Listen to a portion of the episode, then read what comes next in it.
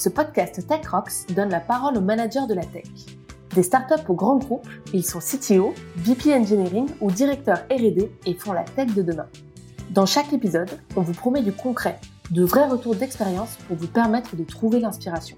Nous parlons ici de management, de pratique et surtout de comment faire du failing force. Le tout sans langue de bois. Parole de tech leaders. Ce podcast Tech Rocks a été réalisé dans des conditions de confinement. Nous comptons sur votre bienveillance quant à la qualité sonore, moins bonne que pour un enregistrement en studio.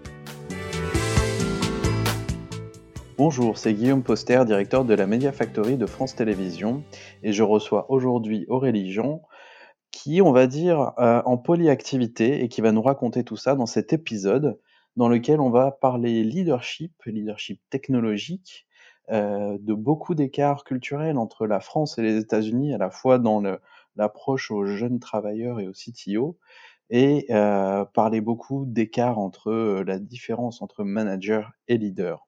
Bonjour Aurélie. Bonjour Guillaume. Alors Aurélie, est-ce que tu peux nous parler un petit peu de, de ton entreprise et du poste que tu occupes? Alors, euh, moi, en fait, je suis peut-être un cas un peu atypique. Donc, euh, donc moi, de formation, donc, je suis docteur en sciences et aujourd'hui entrepreneuse. Et en fait, j'ai plusieurs activités. Donc, j'ai créé ma boîte en 2016, In Silico Veritas, quand j'étais encore à New York, avant de partir à LA. Et, euh, et aujourd'hui, en fait, je fais une activité de conseil en étant associée chez Altermind, où on est plusieurs dans l'équipe, à, entre autres, à développer des algorithmes plus ou moins sophistiqués pour des clients privés. Et, euh, et je, je, suis aussi, euh, je fais de la recherche à côté, une petite partie avec des collaborateurs, entre autres en Israël et au Canada. Et, euh, et j'enseigne l'algorithmique euh, à l'université, en école doctorale et en executive education. Et tu as encore le, le temps de faire des choses avec tout ça? Oui. oui, oui, mais je suis une hyperactive, donc euh, faut, faut, faut, faut, pas me prendre en comparaison. ouais, il faut occuper le temps. Et, et donc chez Insilico Veritas, vous êtes combien aujourd'hui? Alors moi aujourd'hui je suis seule. Euh, voilà, donc je suis seule et en fait, parce que j'ai pas besoin d'avoir euh, plus de personnes euh, chez Insilico. Par contre, dans mon activité de conseil, on est aujourd'hui on est 7-8 à travailler chez Altermind et on est où je suis associée et on est et en fait notre modèle c'est d'aller aussi chercher des experts à travers le monde, des experts académiques ou enseignement académique dans des domaines techniques ou non techniques pour nous aider sur des missions auprès de clients pour développer des modèles très spécifiques, edgy, euh, et, très innovants pour leurs problèmes, euh, euh, souvent qui, ne, qui peut difficilement être adressé avec des, des, méthodes génériques. Ouais, d'où ton apport quand, tu dis académique, c'est ton passé de docteur en fait qui t'amène dans cette recherche un peu fondamentale. Exactement. Ouais, et c'est hyper important parce qu'en fait les Enfin, c'est ce que je dis souvent pour expliquer un peu le modèle aux gens, mais c'est vrai que il y a une accélération des, évolutions technologiques, c'est-à-dire on a vu ça ces dernières années, c'est-à-dire que par exemple à l'époque où j'ai fait ma thèse, moi c'était il y a, j'ai commencé il y a 15 ans, euh, ce que j'ai développé n'est toujours pas dans l'industrie. Alors qu'en fait, aujourd'hui, tout ce que tu peux développer en termes de modélisation numérique, mathématique ou intelligence artificielle en recherche, tu retrouves euh, très vite les résultats de ton travail dans l'industrie deux, trois ans après. Donc il y a vraiment une accélération des, du passage de, de, de l'académique à, à, l'industriel, avec une mise à l'échelle accélérée. Et du coup, en réponse à cela, je pense que c'est fondamental pour que lorsque tu, tu, tu, es consultant et que tu développes des modèles ou que tu développes des stratégies data pour des clients privés, il faut que tu sois le plus proche possible de ce qui se passe dans la recherche mmh académique, de façon à proposer des solutions les plus innovantes. C'est pour ça que notre modèle chez Alterman, il est vachement important, c'est euh, de, de, de, de, voilà d'être le plus proche de, de, là où se fait l'innovation voilà, en, en, termes académiques. Et, et mon, mon, poste, en fait, bah moi, je, euh, donc j'étais anciennement, euh, j'ai dirigé des équipes. Quand j'étais à Bloomberg, j'avais aussi, euh, j'ai travaillé avec des gens. J'avais quelques personnes qui travaillaient pour moi aussi lorsqu'on, on, était en train de réécrire tout le code de la partie equity, donc la partie de, évolution des, des, stocks. Et c'est vrai qu'aujourd'hui, en fait, je considère pas avoir une équipe qui travaille pour moi. On est tous les uns avec les autres, en fait. On est tous au même niveau, pas forcément au même niveau d'expérience, pas forcément au même niveau de qualification, de compétences et de d'années euh, d'ancienneté, mais on est, on se manage les uns les autres. Et, en fait, d'ailleurs, moi, je parle pas trop de management parce que j'aime bien le terme qui est utilisé chez TechRox de leadership parce que je pense que ça sonne beaucoup plus juste que le management stricto sensu en fait. Ok, alors C'est effectivement super intéressant ce que tu dis sur le leadership, mais juste pour redonner du concept, donc il y a, ce que tu viens de nous dire, il y a une quinzaine d'années, tu fais une thèse et, aujourd'hui ton activité. Entre-temps, donc tu es passé par Bloomberg, mais tu as peut-être fait d'autres choses, tu es, tu es passé par un peu quel poste? Alors moi, j'ai été, heu, donc après mon doctorat, heu, je voulais continuer la recherche, mais je voulais que dans la recherche académique, mais je voulais partir aux États-Unis pour des raisons à la fois personnelles et professionnelles. Professionnelles parce que, heu, j'avais déjà une petite expérience très courte aux US, heu, à l'université de Boulder en 2003-2004 Mmh qui m'avait en en stage et ça m'avait beaucoup plu et heu et donc je voulais justement essayer d'apprendre dans des nouvelles conditions, avoir différents moyens, avoir aussi des une liberté professionnelle que je n'aurais pas eu en tant que jeune chercheur en France. Parce qu'en fait, on on se rend pas compte, mais c'est un milieu où en fait, aux États-Unis, on laisse beaucoup plus les clés beaucoup plus les clés de la maison aux jeunes chercheurs qu'en France, mais ça, c'est un avis, heu, personnel, hein. Je je les gens ne attends, pas, tu mais n'es pas la seule à dire ça, qu'aux États-Unis, on a tendance à laisser plus les clés aux, aux jeunes débutants, qu'ils soient chercheurs ou pas d'ailleurs. ouais et ben moi, c'est mon sentiment. C'est pour ça et d'ailleurs le le le le reste, la suite l'a prouvé. Puisque quand je suis partie en 2010 en 2009 pardon, à à l'université d'État de Pennsylvanie, heu, donc en Pennsylvanie, heu, j'étais avec, heu, donc mon directeur de recherche qui venait de lancer son équipe et si tu veux, on a fait tourner le labo à 2 heu, avec des thésards pendant 2 ans et il m'a donné toute la confiance. Il m'a donné les clés de la maison, quoi et j'ai appris tellement vite et voilà et après je suis partie, 5 ans à Boston, au MIT, faire de la recherche. Donc moi, j'ai appliqué ma recherche à dans la modélisation mathématique et numérique, mais appliquée au domaine Mhm. médical. Donc j'ai travaillé, 7 ans sur le cœur, dont une partie sur le muscle cardiaque et une autre partie sur les valves aortiques, et plus particulièrement les valves, heu, donc c'est la valve tricuspide. Et heu et j'ai, j'ai travaillé 5 ans sur le cerveau et sur l'os spongieux. Et et voilà et après 7 années de recherche, dans le domaine médical, enfin de la modélisation mathématique numérique appliquée au domaine médical, moi j'avais envie de changer un peu, de découvrir autre chose. J'étais un peu arrivée à un bout au bout d'un chemin et d'autant plus que quand j'étais au MIT, en fait, tu sais, heu heu, j'avais à un moment 11 projets en parallèle, ce qui est beaucoup trop. Je passais mon temps à Même pour une hyperactive. ouais, même pour une hyperactive. Bah oui, parce que quand tu as 11 projets, en fait, tu fais plus vraiment la recherche toi-même Oui, tu la délègues. voilà et moi ça me frustrait quoi et et heu, donc il y a ça et et heu et je passais mon temps à trouver des fonds de recherche, tu vois, à écrire des proposals. Donc ça m'a un peu, tu vois, ça m'a un peu ennuyée aussi. Mhm. et donc heu et et pour un salaire qui est pas non plus phénoménal, tu vois? Enfin, on gagne beaucoup mieux qu'en France, mais par rapport au coût de la vie à Boston, si tu veux, c'est pas non plus, heu donc du coup, ouais, j'ai envie de toucher à autre chose. Et au même moment, j'ai été chassée par Bloomberg pour un poste de senior software developer heu, dans l'équipe equity et des stocks donc et et de la voilà. Et et donc je voilà, j'ai candidaté, j'ai été prise et heu et je me suis bien marrée. Je suis restée presque 2 ans. Heu, j'ai travaillé un peu plus d'un an sur toute la partie presque un an et demi sur toute la partie, heu, des stocks, d'avoir des modèles pour aller, détecter les bons consus consensus d'analyse financier, de l'évolution des stocks et cetera et puis 6 mois, j'ai travaillé sur, sur, des modèles purement, de learning où en fait tu, j'allais en fait, suivre les flux de données officiels en tant quasi réel Ok. Et de pouvoir détecter des signaux faibles et de générer des articles factuels, une un titre, une phrase, sur l'évolution d'indices économiques de pays, sur l'évolution de stocks. Hem, voilà et et et de façon à alerter les journalistes économiques qui, du coup, avaient 10-20 minutes de plus pour faire un article de fond et ça permettait d'augmenter le ratio de lecture des voilà, enfin, je pourrais parler pendant des heures, en fait, je trouvais ça génial ce que j'ai fait, quoi. Sur cette euh, notion américaine de donner plus facilement les clés aux jeunes, tu penses qu'il y a quelque chose de culturel chez eux, il y a un, il y a un effet de pratique, c'est quelque chose qu'on pourrait répliquer en France? Alors moi, je pense que c'est culturel, c'est certain, heu, sous plusieurs aspects. D'une part, c'est, heu, de faire confiance, c'est-à-dire de faire confiance en l'individu, c'est plutôt ça qu'il faut Mhm. dire. C'est-à-dire qu'il faut croire en l'individu, il faut croire en sa son son pot son potentiel et c'est d'ailleurs un des trucs sur lesquels je me bats par rapport aux développeurs parce qu'en France, par exemple, on conçoit les développeurs comme des exécutants et pas Mhm. comme des créatifs parce Mhm. qu'on ne les reconnaît pas dans leur individualité et pour moi, c'est moi, c'est un combat, si tu veux. Aux États-Unis, heu, un développeur, c'est un créatif. En France, on peut très vite le prendre comme un exécutant et et et moi, j'ai enfin, tu vois, les développeurs qui qui bossent avec moi, on bosse ensemble, heu, si tu veux, je je pour moi, c'est des créatifs et je me bats auprès des gens plus business, tu vois, pour leur bien leur faire comprendre qu'ils ne sont pas là pour exécuter, ils sont là pour créer. Et c'est très différent. Et donc il y a une question de d'avoir confiance en l'individu et de reconnaître dans son individualité. Et puis il y a aussi une question de, de, de- d'échec. C'est-à-dire qu'aux États-Unis, on accepte plus facilement que tu fasses des erreurs. Moi, j'en ai fait plein, hein, tu vois. Donc c'est pas. Et ces, ces erreurs, ces échecs ne sont pas D'ailleurs, ces erreurs ne sont pas vues comme des échecs. Elles sont vues comme faisant partie d'un apprentissage nécessaire pour, pour grandir. Et d'ailleurs, moi, ça a été enfin moi mes, mes, mes, années en fait de, de, de, de travail aux États-Unis, je travaille toujours aux États-Unis, mais, mais pas au sein d'une entreprise ou d'une institution, tu vois, parce que je suis à mon compte.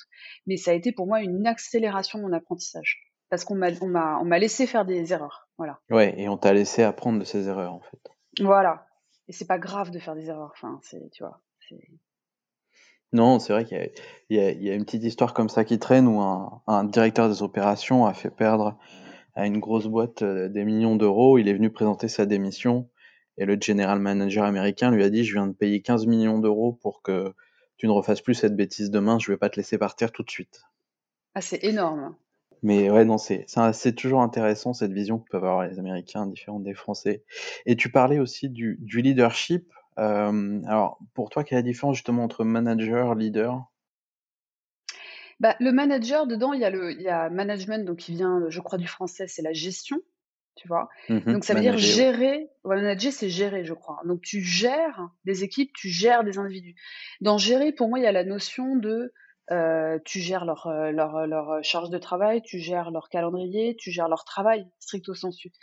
En fait, un leader, c'est quelqu'un qui va simplement soutenir, comment dire en français? Provide, fournir une mmh vision aux, gens de son équipe pour que les gens de son équipe puissent ensuite eux-mêmes se gérer.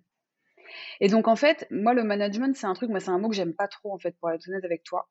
Et c'est pour ça que TechRox en fait pour moi se distingue d'une vision très ancien monde de comment gérer une entreprise et une équipe, parce qu'il ne se base que sur le, enfin, chez TechRox on se base que sur le leadership, on parle jamais de management, tu remarqueras. Non non, on parle toujours de leadership. Bah oui, mais parce que le management pour moi n'a pas de sens, c'est un vieux monde.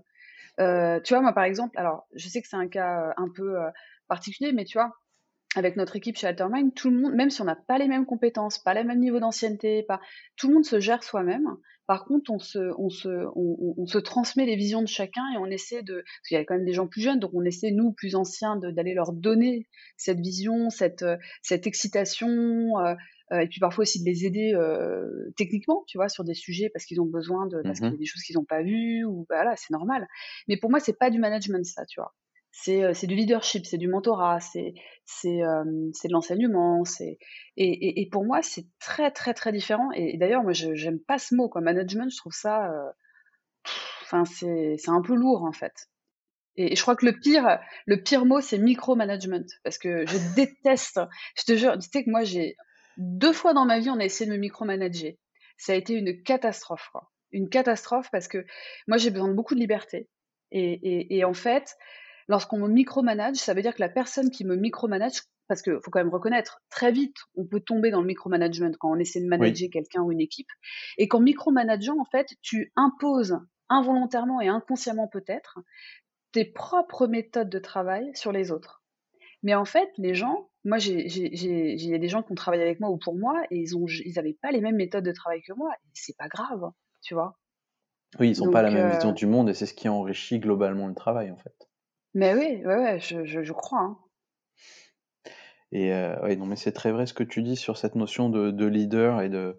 J'ai bien aimé ce que tu as dit. Le leader est fourni, et moi, je, je suis très proche de, de l'idée du servant leader, en fait, qui doit être le, là pour servir son équipe, euh, aider son équipe ce qui n'empêche pas dans certaines situations de devoir micromanager quand il y a des gens qui sont un peu juniors ou qui n'y arrivent pas. Mais en tout cas, il faut rester dans cette posture de servante avant tout. Quoi. Ouais, et, tu, en fait, même avec un junior, en fait, tu vas le former bien plus que tu vas le micromanager, en fait, en réalité. Oui. Tu vois, tu vas le former, quoi. C'est même pas du, management, enfin, je, je pense. Hein. En guide. En... Euh, voilà, ouais, en guidant. Tu es une sorte de guide et, et tu, lui, tu lui donnes les connaissances, les savoirs et les méthodologies de travail un minimum parce que quand, tu vois, quand il a jamais fait un truc, il peut ne pas savoir comment prendre le, problème. Mais après, si tu veux, c'est à lui de développer ses, ses propres, ses propres techniques. Mais néanmoins, tu as quand même aussi, comme tu le sais, a quand même des bonnes pratiques à avoir au sein d'une équipe. Mais pour moi, c'est pas du management en fait, c'est davantage euh, euh une harmonie en termes de travail, tu vois, qu'on ait tous les mêmes, les bonnes pratiques, enfin, qu'on ait, il y a des bonnes pratiques euh, euh, tu vois, euh, évidente, mais après, tu as des pratiques propres à chaque équipe ou à chaque entreprise sur euh, l'écriture de code, sur le reviewing de code, sur le déploiement, sur le test, sur le backtesting, tu vois, des choses comme ça, quoi. Donc ça, après, c'est propre aux entreprises. Et toi, est-ce que tu vois d'autres qualités que doit avoir un tech leader en plus de cette partie guide, de fournir du cadre, de partager de la vision? Alors moi, il y a une qualité et que je retrouve beaucoup chez les tech leaders, mais vraiment, enfin, c'est la transversalité. C'est-à-dire que par la force des choses, les tech leaders ont dû, ont été obligés, en fait, de s'intéresser aux autres disciplines dans, dans lesquelles leurs compétences premières s'appliquaient. C'est-à-dire quand tu regardes même au sein de, de TechRox, les CTO ou les directeurs techniques ont tous des postes dans des domaines très différents certains dans l'audiovisuel, d'autres dans euh, les réseaux sociaux, d'autres dans des, des, produits tangibles. Tu vois, tu as plein, plein, plein de domaines. Et, et, en fait, quelque part, ou dans le domaine médical, enfin, tu vois plein de choses. Mmh et du coup, ça force le tech leaders à comprendre la discipline dans laquelle ils naviguent. Ce que ne font pas les, les, les, les gens, peut-être les, les, business leaders qui, eux, en fait, ben, en général, restent dans leur métier, puisqu'ils font partie du métier. En général, je dis en général parce que c'est pas tout le temps vrai, c'est pas vrai. Et du coup, les tech leaders ont une sorte de facilité et d'agilité à naviguer dans des domaines, des disciplines différentes, qui, je pense, fait leur force. Fait leur force d'une part sur bah, cette capacité à translater euh, leurs compétences d'une discipline à l'autre, mais aussi leur capacité à parler avec des gens différents d'eux, leur capacité à comprendre l'autre, ce qui en font aussi des bons tech leaders, parce que c'est vrai qu'un bon tech leader, c'est aussi quelqu'un qui écoute, tu mmh vois, c'est euh, qui écoute, qui prend le pouls de son équipe, tu vois. C'est vrai c'est vrai qu'on a cette chance de pas être scotché au secteur comme, euh, comme peuvent l'être, euh, d'autres typologies de métiers où quand on a, 10 10 ans d'expérience dans un secteur, euh, on peut vite être, marqué par ce secteur et avoir des difficultés, en tout cas, à avoir des difficultés à ce qu'on nous donne la chance dans un autre secteur. Alors que c'est vrai que le CTO, c'est plus simple pour lui de changer de secteur. Ah oui, et puis même je enfin après moi j'ai pas j'ai pas tu vois, j'ai pas j'ai plus de 10 ans d'expérience, mais c'est pas non plus énorme par rapport à d'autres, hein, mais moi je conseille aux CTO, s'ils veulent changer, tu vois, de souvent c'est ça d'ailleurs quand ils veulent changer de boîte, ils veulent en fait changer aussi de discipline, tu vois? Et je pense qu'il faut qu'ils enfin tu sais de de métier j'entends. Et moi je les je enfin je les conseille vraiment de le faire, je leur conseille vraiment d'aller voir d'autres métiers parce que ça leur permet par analogie d'aller, euh, d'aller mettre à l'échelle des méthodes qu'ils ont utilisées dans un dans un certain domaine dans, dans, dans un autre domaine, tu vois. C'est-à-dire que quand tu passes, par exemple, du commerce de détail à, au euh, à la presse, tu vois, tu deviens euh, CTO, euh, tu es CTO d'une, d'une, d'une, marque de retail et tu vas vers, vers la presse, bah, en fait, tu peux, il y a des fortes analogies entre les deux milieux qui te permettent d'aller translater des méthodologies de travail et de développement, euh, ou même des modèles eux-mêmes ou des, des, des systèmes que tu as développés dans, dans un domaine, dans une discipline, le mettre dans l'autre discipline et ça donne un recul fondamental. Euh, et donc je pense que ça c'est la force des tech leaders. Et du coup ils ont une certaine, c'est un peu des, des leaders caméléons, tu vois, c'est-à-dire qu'ils s'adaptent euh, vachement plus mmh facilement, je pense. C'est pas moi qui vais te dire sur ce sujet-là. Après, je suis, je suis hyper biaisée, pardon. Je suis hyper biaisée parce que moi, je, je, je comme tu le sais, on en a parlé, c'est-à-dire que moi, je défends c'est l'un de mes nombreux bâtons de pèlerin de défendre la vision du tech leader en France, qui selon moi n'est pas assez mise en avant comparé à, d'autres pays en fait, et en particulier les États-Unis que je connais bien. Et, là encore, tu penses que c'est culturel à la France ou euh, tu, tu, vois des leviers qu'on pourrait activer là-dessus? Ouais, alors culturel, je j'ai pas, je sais pas trop exactement d'où ça vient. Par contre, c'est vrai, enfin, tu peux trouver plein de raisons, mais c'est vrai que je regrette que les tech leaders ne soient pas suffisamment mise en avant. Je te donne un exemple concret, euh, la French Tech. La French Tech, c'est génial. Ça permet plein de choses. Ça permet une visibilité de l'écosystème euh, français à travers le monde. Ça permet de faciliter les investissements. Ça permet de faciliter les collaborations, etc., etc. Mais ce que je regrette, par exemple, c'est qu'on ne voit très peu, on voit très très peu les dirigeants techniques, les CTO au sein de la French Tech dans, dans l'image qu'on transmet de la French Tech à l'extérieur. Et ça, moi, je regrette beaucoup, et c'est pour moi symptomatique du fait qu'on ne mette pas assez en avant les tech leaders français. Et, pour moi, c'est un problème parce que du coup, moi, j'ai des copains aux États-Unis qui me parlent de boîtes françaises, qui sont des boîtes tech-tech, euh, mais qui ne les voient pas comme des boîtes tech. Pourquoi? Parce qu'ils ne voient que le CEO. Et pour moi, c'est problématique parce qu'aux États-Unis, quand tu demandes, quand tu demandes aux gens euh, quels sont les patrons d'entreprise que vous connaissez, les mecs te sortent autant des CEO que des CTO. Et, je pense que c'est un, souci en France parce que, alors est-ce que c'est culturel peut-être? Est-ce que parce que par exemple par tradition, nos dirigeants économiques et politiques ne viennent pas du milieu technique, ne viennent pas du milieu scientifique peut-être? Euh, Mais je pense que c'est dommage parce qu'on pourrait encore plus y gagner et, et, quelque part, tu vois, TechRox, qui est une super invention, vraiment, et, qui, devait exister. Quelque part, si la French Tech avait joué son rôle, TechRox n'aurait pas existé. Tu vois ce que je veux dire? C'est peut-être un peu fort ce que je dis, hein, mais c'est pour exprimer, tu vois, ce que, je ressens, c'est-à-dire que TechRox a un rôle fondamental pour mettre en avant les, la valeur ajoutée des tech leaders, de les, reconnaître, et il y a un autre sujet aussi très très important, je trouve, c'est euh, bah, le, principe des salaires. Voilà, la question des salaires, c'est-à-dire que aux États-Unis, un CEO et un CTO ont des salaires très très proches, voire similaires. En France, tu vois clairement la différence entre un CEO, CFO et le CTO euh, dans un grand groupe, hein, j'entends. Mmh et en fait, ça, c'est pas normal, tu vois. Mais bon, ça, c'est mes nombreux bâtons de pèlerin parce que je, vois tellement une telle différence. Et je dis pas que les États-Unis c'est bien, la France c'est pas bien, parce qu'il y a plein d'autres choses qui font que la France est formidable d'un point de vue technique, euh, vraiment. Mais, voilà, mais c'est la, reconnaissance des, leaders techniques en France, c'est selon moi pas à la hauteur de ce que ça devrait être. Oui, en, gros, on considère que le, CTO est un moyen pour réussir et non pas un, un créateur de valeur, un créateur de business et devant être euh, euh, quelque part remercier à sa juste valeur.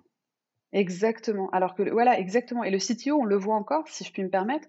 Certains le voient quand tu les écoutes, tu vois, ils t'en parlent un peu comme des gens qui sont pas techniques, hein, j'entends. T'en parlent un peu aussi comme un exécutant au mmh sein du, du, du, COMEX. Alors qu'en fait, non, c'est pas un exécutant, le mec. Le mec ou la nana, je dis le mec, c'est en anglais, guy, hein, mais c'est autant les filles que les garçons, hein, je ne veux pas. mais tu vois, le mec, quelque part, il va autant euh, développer une vision, euh, euh, développer une, une, vision innovante, de mettre en place un nouveau procédé, une nouvelle manière de travailler. Enfin, tu vois, il y a un vrai, c'est au contraire, le CTO, il est à la frontière entre le, les, les RH, le business, l'économie de la boîte, le modèle économique de la boîte, la technique. Enfin, il est beaucoup plus caméléon que les autres euh, poste d'un comité exécutif. Mais c'est ce que je pense, tu vois. Mais alors, qu'est-ce qui, manque aujourd'hui dans la, formation du CTO pour qu'il soit créateur d'entreprise autant euh, qu'aux États-Unis, comme un Elon Musk quelque part, euh, Sergey Brin, le couple fondateur de, de, Google, même un Mark Zuckerberg. Qu'est-ce qui manque au CTO français pour arriver à, créer une boîte et à, en garder la maîtrise et l'image en fait? Alors moi, j'ai pas créé de boîte euh, avec, euh, tu vois, je, suis pas Francis, hein, Francis Nappé qui lui, euh, pour le coup, est une vraie, enfin, qui serait bien meilleur que moi pour répondre à cette question, mais je peux te donner, tu vois, ce que je ressens en tout cas. c'est que je pense pas que les tech, les, les, les, tech, les CTO français n'ont pas les compétences pour le faire. Mais vraiment, hein. on a des CTO, mais il suffit de regarder. Enfin, on a quand même des CTO, c'est des, des, grosses pointures, quoi, tu vois. Ah oui, ça. Non, mais c'est vrai, vous en faites tous partie. Enfin, c'est impressionnant. Regarde chez Tech, TechRox. moi, je, me dis, putain, on peut être fier. Quoi. Je pense que c'est pas les CTO qui n'ont pas les compétences. c'est le système autour qui ne valorise pas ces compétences. Okay. et, tu sais, je, dis souvent cette phrase parce qu'elle m'avait marqué. Euh, c'est euh, Michael Bloomberg, donc mon ancien patron, Mike, qui disait tout le temps, euh, je, je, cite souvent cette phrase, je trouve qu'elle est assez juste. Il dit sais, quand on lui pose la question, euh, je crois qu'il avait fait un reportage pour CNN, on lui avait posé la question il y a 3-4 ans, est-ce que vous pensez que Bloomberg existera dans 10 ans? Et lui dit, écoutez, euh, je peux pas vous dire que Bloomberg existera dans 10 ans, quoi, parce que la réalité, c'est que ça se trouve, Bloomberg n'existera plus. Pourquoi? Parce que euh, we should always be afraid of the two guys in the garage. On doit toujours se méfier des deux mecs dans leur garage, en faisant référence à Steve Jobs, tu vois, qui avec son, son partenaire qui avait créé Apple dans un garage, dans leur garage, dans le garage de, leur, de son père. Et en fait, quand il dit ça, il dit que c'est bien pour une entreprise qu'un pays, une, économie, puisse euh, mettre en valeur les, potentiels de, chacun et les initiatives de même de deux mecs dans un garage qui vont révolutionner une industrie. Et je pense que quelque part, euh, ça change, tu vois, ça change et c'est bien. Euh, mais peut-être qu'on n'est pas encore à ce niveau-là de, craindre tu vois, les deux mecs dans, dans, leur garage qui vont révolutionner une industrie euh, en France. Peut-être. Je, je, c'est compliqué. C'est compliqué. Non, je, je te confirme que c'est pas la culture, ouais. Ben voilà, mais après, mais, mais après, je suis un peu embêtée parce que depuis le début, là, je suis en train de, de, de mettre les points négatifs sur la, la France, alors qu'on a plein de points positifs, avec en premier la formation technique de nos, de nos leaders, avec euh, avec le financement, le crédit impôt avec le financement, le crédit. Enfin, si tu on a quand même un, un, un, État qui soutient extrêmement bien euh, les initiatives de création d'entreprises et dont les, entreprises techniques, ce qui est moins le cas, tu vois, par exemple, à l'échelle fédérale aux États-Unis. Donc c'est quand même euh, une force énorme. Moi, ce dont j'ai envie, c'est vraiment que nos dirigeants politiques et économiques, qui viennent souvent d'un milieu plutôt business, plutôt management, plutôt, tu vois ce que je veux dire, euh, j'aimerais bien, tu vois, que ces gens puissent comprendre ce qu'est le métier de CTO et puissent valoriser en fait les initiatives de ces gens, leur créativité et leur potentiel de, de développement de, pour l'économie du pays. Quoi. Écoute, c'est super intéressant. moi, pour, pour que tu en arrives là aujourd'hui dans ton parcours, j'imagine tu as eu des lectures, des, des présentations, des, des, choses qui ont un peu structuré. Est-ce que tu peux nous les, nous les partager? Euh, Des lectures? Euh, Alors attends, je réfléchisse. il y en a plein. Euh, alors moi, on, l'a, TechRox l'a accueilli l'année dernière à son summit. James Whitaker, que j'adore. Parce que, bah, parce que James, si tu veux, c'est un mec qui, euh, qui renverse tout, tout ce que tu peux avoir euh, dans ta tête, tout ce que tu as pu apprendre, tout ce que tu peux imaginer en termes de gestion d'équipe, en termes de développement de code, de produits. Euh, donc moi, c'est quelqu'un qui, qui m'a beaucoup inspiré, qui m'inspire toujours. et je le remercie d'ailleurs d'être venu à, à TechRock, c'était vraiment cool. Ouais, c'était vraiment un bon moment, ouais. Ouais, non, c'était super, quoi. Et tu vois, par exemple, quand je disais à mes potes américains qu'on avait James Whitaker en France, ils étaient fous, quoi. Et en France, des gens qui sont pas techniques, hein, j'entends. Hein. Et en mmh France, quand je parlais de James Whitaker à des non techniques, les gens connaissaient pas. Tu vois, c'est bizarre, c'est marrant, tu vois, c'est cette, cette différence de, de culture technique, euh, euh, bon, de starification de certains euh, tech leaders euh, auprès du grand public qui n'existe pas en France. Donc c'est un peu dommage et donc faut qu'on se batte pour ça aussi. Euh, donc voilà. Après, en termes de livres, j'ai pas forcément d'exemple de, type euh, comme ça. Là, j'ai pas, non, j'ai pas de. de, Mais c'est surtout des figures tutélaires en fait que tu reconnais. Tu as parlé de Mike Bloomberg. En fait, c'est tous ces gens que tu, qui, qui ont croisé ta route et qui ont pu t'apporter quelque chose en plus en fait. Oui, ouais, ouais, complètement, complètement. Et est-ce que tu as un animal totem? Oui, c'est le, le loup. et alors, pourquoi le loup? Alors pour plusieurs raisons, euh, moi je suis une louve, c'est-à-dire que euh, je travaille en meute. J'adore être. Euh, alors moi je suis très solitaire aussi, mais j'aime beaucoup travailler avec des gens. Pas vraiment travailler d'égal à égal. Hein, pour moi j'aime beaucoup ça. Et puis j'aime beaucoup collaborer et surtout moi je suis une louve dans le sens où faut pas que tu touches à mes petits quoi. C'est-à-dire mmh que les gens qui ont qui ont travaillé avec moi ou pour moi m'ont toujours dit ce qu'on a adoré avec toi Aurélie, c'est que tu nous protégeais. Euh, et en fait, moi, je, je, si tu touches à un de mes petits, si tu touches à quelqu'un que j'aime, je sors les crocs. Voilà, c'est mon côté un peu louve. Euh, et même, je vais même te dire, ça m'est arrivé une fois que quelqu'un dans, dans, dans, mon équipe, en fait, avait fait une erreur, tu vois, une, erreur assez grosse, en fait. Et ben, je l'ai défendu par rapport à en dehors de l'équipe, tu vois, par rapport à, à ceux d'extérieur de l'équipe, tu vois, j'essayais de d'atténuer le truc et tout. Par contre, en interne, après, je lui ai dit bon, maintenant, on va essayer de comprendre pourquoi t'as fait une connerie et comment, comment on va faire? Parce que c'est pas grave de faire une erreur. Qu'en plus, c'était pas grave, il n'y avait pas de conséquences dramatiques, quoi. Mais essayons de comprendre comment on peut faire pour ne pas répéter cette erreur. Tu vois, mais l'important, c'est vers l'extérieur, par rapport à l'extérieur, c'est de protéger. Tu vois? Et c'est ça aussi un leader, quoi. C'est quelqu'un qui va, euh, qui fait grandir les gens, qui les protège. Euh, voilà. Donc moi, je suis très louf parce que je, je sors les crocs si tu t'attaques à un de mes petits. ouais, en gros, tu, tu protèges de l'extérieur. Par contre, ça n'empêche pas en interne qu'au sein de la meute, en fait, on fasse la régulation nécessaire pour que chacun prenne sa place et, comprenne bien ce qui s'est passé, quoi. Ouais, exactement. Ouais. c'est pas rien. Euh, oui, bah c'est important. Est-ce que tu codes encore? Oui, bah par exemple, j'ai codé là ce midi. Euh, moi, je, alors, je, moi, j'étais formée au C++ et au Python.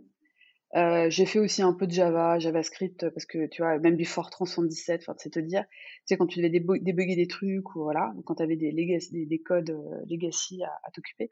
Mais en fait, moi, je fais du, le C++, j'en fais plus trop, malheureusement, même plus du tout depuis un an et demi, malheureusement, parce que, euh, parce que c'est compliqué de trouver des gens qui codent en C++, et pourtant, moi, j'adore ce langage pour plein de raisons, en termes d'abstraction. Donc, je fais plus trop de C++, donc par contre, je fais du Python. Et par exemple, ce midi, j'étais en train de travailler avec un, un, un collaborateur, un ami à moi. C'est tous mes collaborateurs sont des copains. Je travaille avec des gens que j'aime bien. Donc, il est en Israël, Greg, et on travaillait sur un code en, Python pour faire de la, de la, on fait des calculs de données morphologiques sur des radios et ensuite de la catégorisation euh, algorithmique dessus. Donc, je fais encore du Python, ouais, ouais, ouais. Ok. Et Aurélie, alors est-ce que tu peux nous, nous partager euh, ta grosse fierté et, et quelque chose qui te tient à cœur aujourd'hui? Euh, alors, ma plus j'ai pas de plus grosse fierté euh, parce que c'est un peu euh, un peu euh, ouais c'est un peu enfin c'est peut-être un peu arrogant je sais pas mais mais en tout cas j'ai deux trucs tu vois qui qui qui me qui me font sourire quand je repense à ce que j'ai fait et puis après je te parlerai de, de quelque chose qui me qui m'anime aujourd'hui. Dans les deux trucs qui me qui me font sourire en fait c'est dont je suis un peu fière quand même c'est d'une part tous les gens que j'ai formés, bah, j'ai gardé contact avec tous ces gens et, c'est des gens qui, qui, qui me redisent encore aujourd'hui à quel point en fait je les ai aidés, je les ai marqués au sens positif du terme et qu'en fait ils, ils, transfèrent ce que je leur ai appris aux, gens qu'ils gèrent aujourd'hui. voilà. Et ça pour moi c'est une fierté et une petite fierté aussi côté enseignement parce que moi j'ai des élèves que j'ai marqués et, euh, et, et, voilà et j'ai des élèves qui euh, par exemple, j'ai euh, plusieurs plusieurs jeunes filles qui que j'ai eues quand j'étais au MIT qui qui ont, qui ont qui ont été vers le code informatique parce qu'elles m'ont vu et parce que je les ai encouragés, parce que je les ai pris en stage, parce que j'ai demandé à mes collègues masculins de les, de les former. Et aujourd'hui, elles travaillent dans ce milieu et, euh, et, et, elles sont extrêmement stimulées intellectuellement, elles sont libres, elles gagnent bien leur vie, elles s'éclatent. Et donc pour moi, c'est ma petite victoire et ma petite fierté. Et ma deuxième petite fierté qui que je trouve assez émouvant euh, et, dont je parle dans la conclusion de mon, premier bouquin, c'est qu'en fait, euh, quand j'étais au MIT, j'ai travaillé sur des, modèles euh, mathématiques et numériques de traumatisme crânien pour simuler le traumatisme crânien chez l'humain. Et c'est un travail qui a été financé largement par euh, l'armée américaine et les Navy pour justement essayer de comprendre les traumatismes crâniens chez les soldats qui étaient mis en contact avec des explosions, des engins explosifs improvisés. Donc c'était mis en contact avec l'onde de pression de la bombe et ce qui mmh traversait leur cerveau et leurs poumons et qui sont très dommageables pour les tissus et comme on le sait pour le cerveau qui peut amener ensuite à des traumatismes.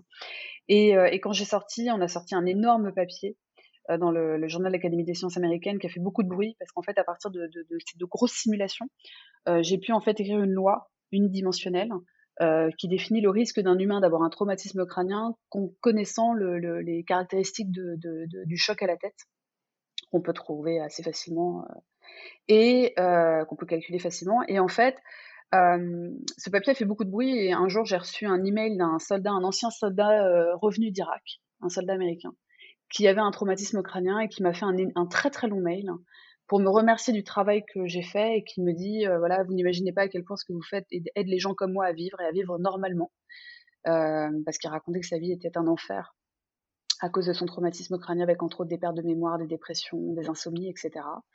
Et en fait, ça m'a beaucoup émue. J'en étais très fière parce que je me suis rendu compte ce jour-là que ce que je faisais devant mon ordi servait à quelque chose.